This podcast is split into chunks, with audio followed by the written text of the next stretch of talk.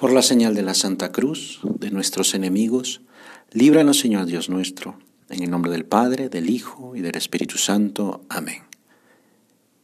Señor mío y Dios mío, creo firmemente que estás aquí, que me ves, que me oyes.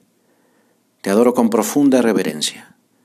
Te pido perdón de mis pecados y gracia para hacer con fruto este rato de oración. Madre mía Inmaculada, San José, mi Padre y Señor, Ángel de mi guarda, interceded por mí. Un niño nos ha nacido, está en el pesebre y nos invita a ir a verlo, a estar con él. Necesitado, no de cariño en general, sino de tu cariño, del mío. Ha venido porque quiere estar contigo, quiere estar conmigo un recién nacido siempre atrae nuestro cuidado, nuestra ternura, nos espera. Pero con el niño Jesús hay algo más, hay algo muy especial porque al contemplarlo nos damos cuenta de que quiere que sepamos de su amor, de su cercanía. Esa mirada que con ojos de niño nos dice, tú eres importante para mí. Por eso no podemos no conmovernos ante tanto amor de nuestro Dios que se ha hecho uno como nosotros, menos en el pecado. Sí, quisiéramos corresponderle. Por eso ahora soy como aquel niño que ha visto junto con los pastores la señal del cielo por medio de los ángeles que anuncian la llegada del Salvador, del Mesías esperado desde antiguo. Porque para acercarse al Rey de Reyes que ha nacido, uno tiene que hacerse como niño, humilde, ir sin prejuicios, presentarse tal y como uno es. Y es que ante Dios esos somos, niños, niños pequeños, necesitados de su presencia, de su ayuda, de su misericordia. Para ir al portal de Belén no hace falta prepararse mucho. Los pastores que cuidaban su rebaño aquella noche, al recibir la noticia, fueron de inmediato a adorarlo. No esperemos determinadas condiciones para mirar al niño y hablarle. Es que no tengo tiempo, es que es difícil, es que no me siento digno. Todos esos son pretextos a los que hay que hacer a un lado, porque en aquel recién nacido encontraremos la verdadera felicidad que no termina nunca. Además, no hagamos esperar a Dios que ha venido porque quiere darnos su vida. Vamos con lo opuesto a verlo, ¿sí?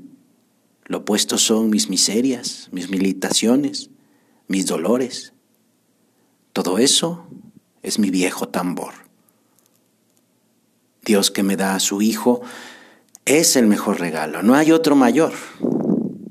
Yo quisiera poner a sus pies algo bueno, algo que le agrade, pero solo tengo mi viejo tambor.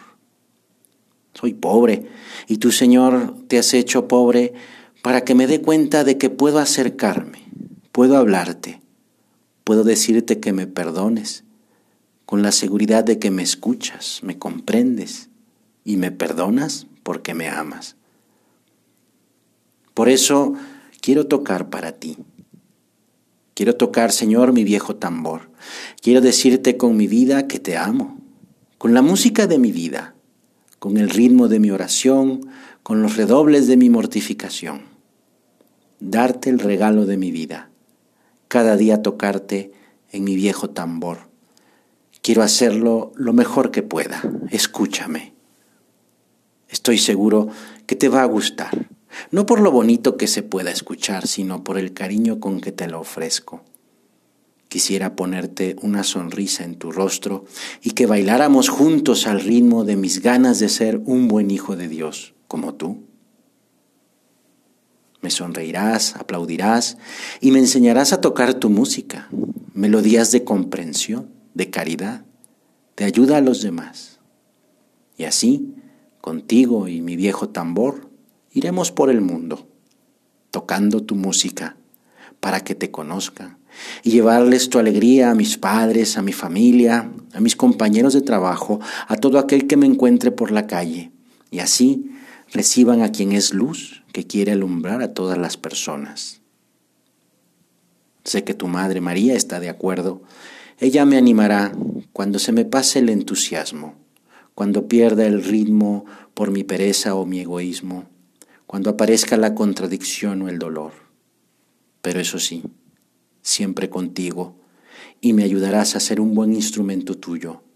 Por eso, ahora te ofrezco mi viejo tambor.